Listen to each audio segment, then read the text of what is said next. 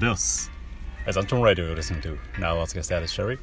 いうことで今回118回目、えー今回はですね、アンテナと題して話をしていこうと思います。よろしければお付き合いください。えっとまずはオープニングトーク、オープ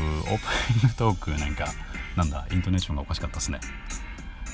えーっと双子と佐賀のみくりやさんの番組に先日お邪魔させていただきましてみくりんその説はありがとうございました。私がですねラジオトークを始めてこ1年半くらい、えっと、2018年の3月に番組を始めたんですがでみくりんとは知り合って1年とちょっとくらいですね。であのお邪魔させていただいてですねあのこの1年こんなことがあったよねあんなことがあったよねみたいな、まあ、内輪ネタみたいな話をさせていただいたんですが、まあ、終始すごいあのリラックスしていてですね させていただいてそうですねなんか本当友達と話すようななんか内輪ネタを和気あいあいと話させていただきました。でその説はありがとうございましたというのも今後ともごゆるりとよろしくお願いします。みくりんありがとうございました。で、えっと、今回話すのはアンテナっていう話なんですけれどまあ要はですねうんと自分がアンテナを広げた方から情報が入ってくる。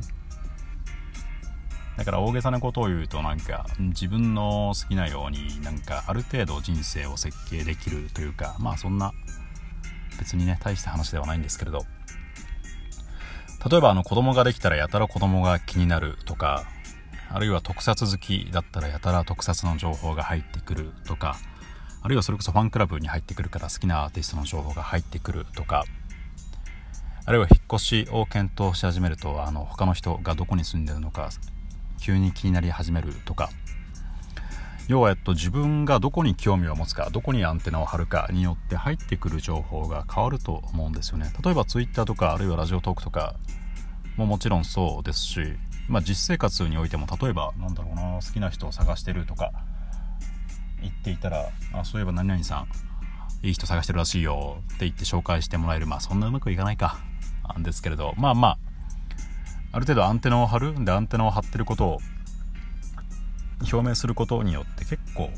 なんだろうな入ってくる情報。でまあ大げさに言うと、まあ、自分が生きる世界というか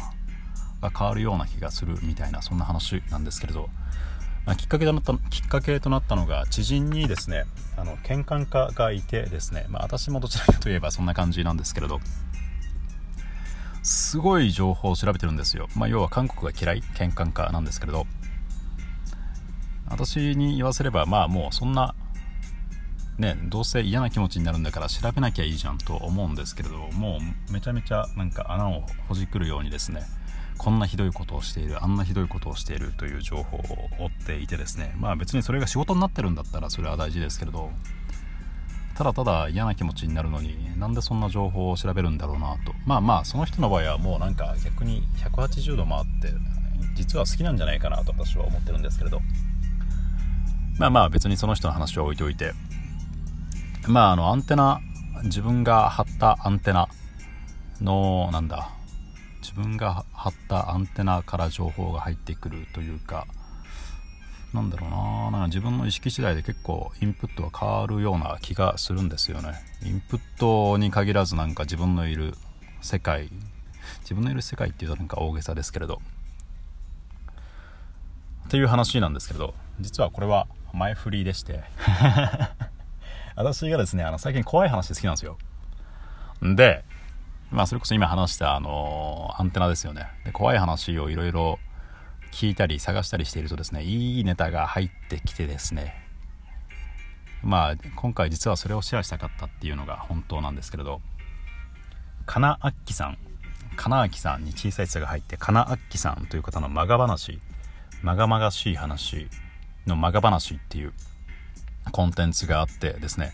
金あきさん自体はツイキャスで2016年から話をされているみたいでもうアーカイブが2016年からあって通算多分ね1000話を超えるくらいもう本当にレジェンドですよね。なんですけれどその方のね話が良くてですね。であのツイキャスのアーカイブをそれこそ聞けたりとかあとは、えっと、ファンの方が文章化しているんでですね、まあ、いろいろそのコンテンツに触れる方法はあるんですけれど、著作権フリーということなんでですね、今回ちょっと拝借して、ここでお話をしたいなということで、ちょっとこの後、えー、金明さん、マガ話からこっくりさんという話をしたいなと思うんですが、ということでこれから怖い話をするんで、ちょっと苦手な方はこの辺で、ここまでお付き合いいただいてありがとうございました。ということでですね、ちょっと怖い話をしていこうと思うので、ちょっとおなじみになってきた BGM を流しつつ声を変えます。あのこっくりさんっていう話繰り返し私のオリジナルではなくてですね金木さんマガ話から拝借しているんですが、えー、こっくりさん私が1987年生まれなんですけれど私の時代ではもうこっくりさんはもうなんだろうな例えばガングロとか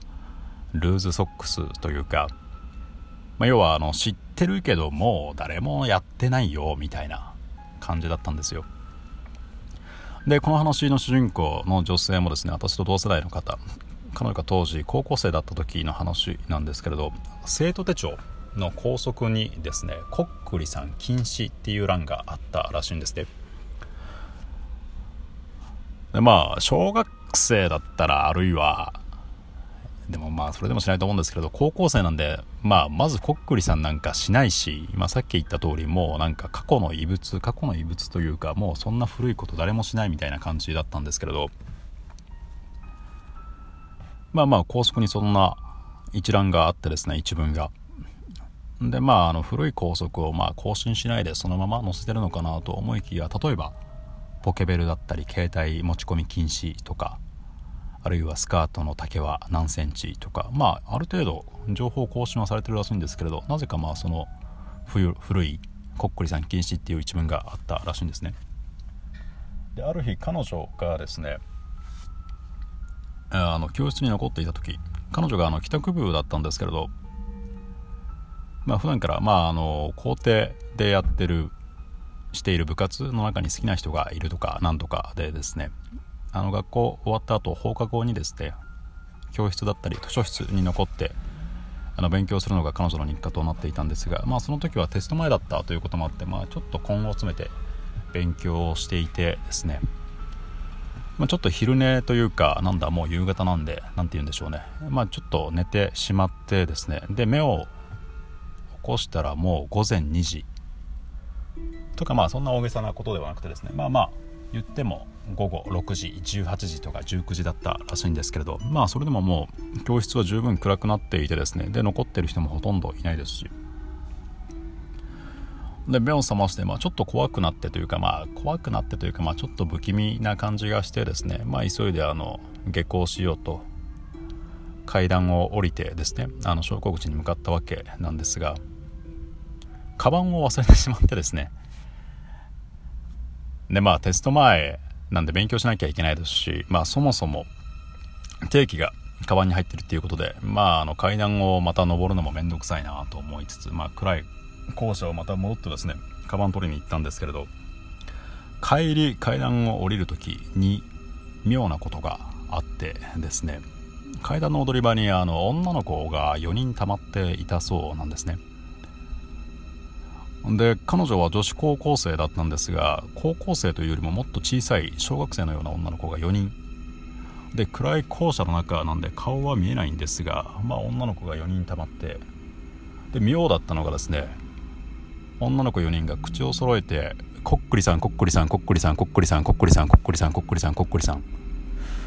とずっとブツブツブツブツつぶやいていたらしいんですね。で彼女もこっくりさんをしたことはなかったんですが、まあ、ぼんやりルールは知っていてですねこっくりさんって何でしょう？例えば私の将来の旦那さんはとか私の好きな人はとかまあいろいろあのこっくりさんに質問をするものじゃないですか。なんですけれどその女の子たちはですねずっとこっくりさんこっくりさんこっくりさんこっくりさんこっくりさんこっくりさんというだけで何も質問をしていなかったらしいんですね。でどうも気持ち悪いなということで。でその女性はちょっと動けなくなってしまってですね、まあ、だんだん暗くなる校舎の中女の子たちを見つめながらというか女の子たちから目が離せなくなりながら少しずつ後ずさりしていたらしいんですがふと急に女の子たちがですねこちらを向いてですねまあ暗い校舎の中なんでもう顔は見えないんですが女の子たち4人がこんなことを言ったらしいんですね。こっくりさんこっくりさんこっくりさんこっくりさんこっくりさんこっくりさん。こっくりさんは忘れ物を取りに来たんですか？